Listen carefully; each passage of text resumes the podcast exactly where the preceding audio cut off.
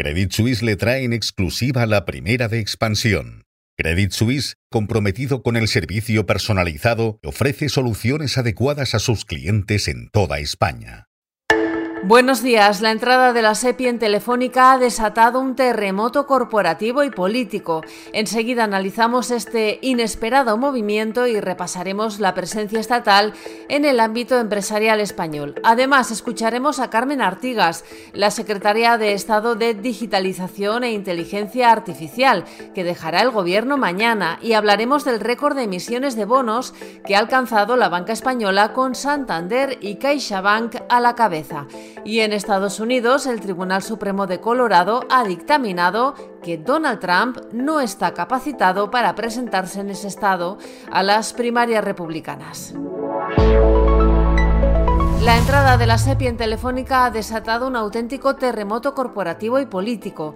El organismo público, controlado por el Gobierno a través del Ministerio de Hacienda, va a tomar hasta un 10% del capital de Telefónica, con lo que se va a convertir en el mayor accionista de la operadora. Esta operación supone una renacionalización parcial de la operadora, que es totalmente privada desde 1997. El Gobierno ha justificado la entrada en la operadora de telecomunicaciones por su peso estratégico en seguridad y defensa. Desde el Partido Popular se ha criticado por considerar que es un intento de intervención pública.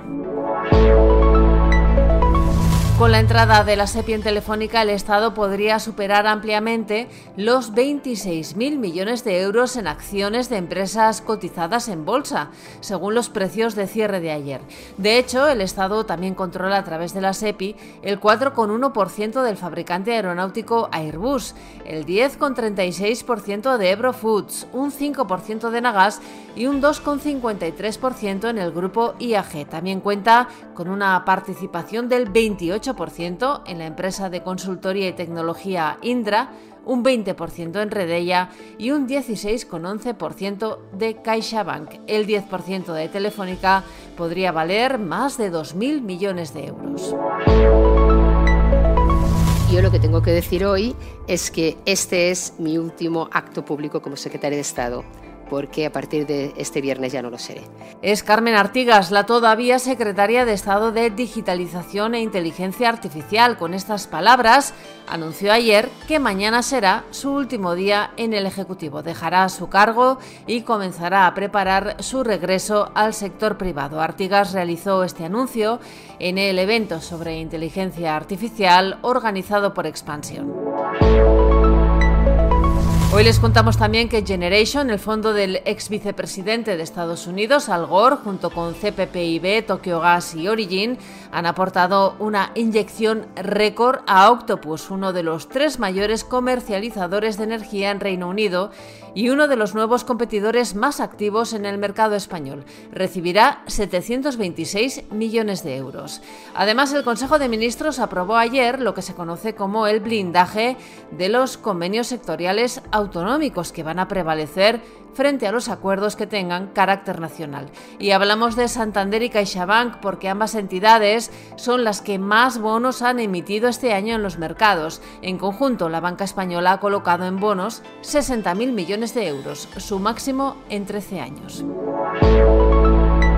Los ministros de Economía y Finanzas de la Unión Europea, el ECOFIN, se va a reunir hoy por videoconferencia en busca de un acuerdo sobre las nuevas reglas para limitar el déficit y la deuda antes de finalizar el año, el presidente del gobierno Pedro Sánchez y el líder de la oposición Alberto Núñez Feijó van a protagonizar hoy su primer duelo parlamentario de la legislatura en el Congreso, cuando los puentes entre ellos están prácticamente rotos y no hay avances para fijar la reunión que tienen pendiente.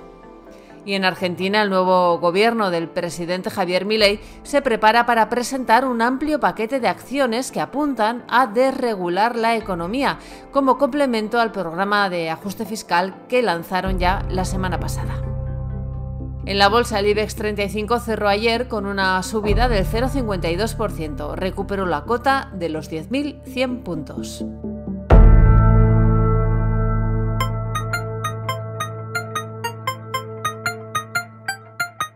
Financial Times abre su edición de hoy con una entrevista con Narendra Modi, el presidente de India.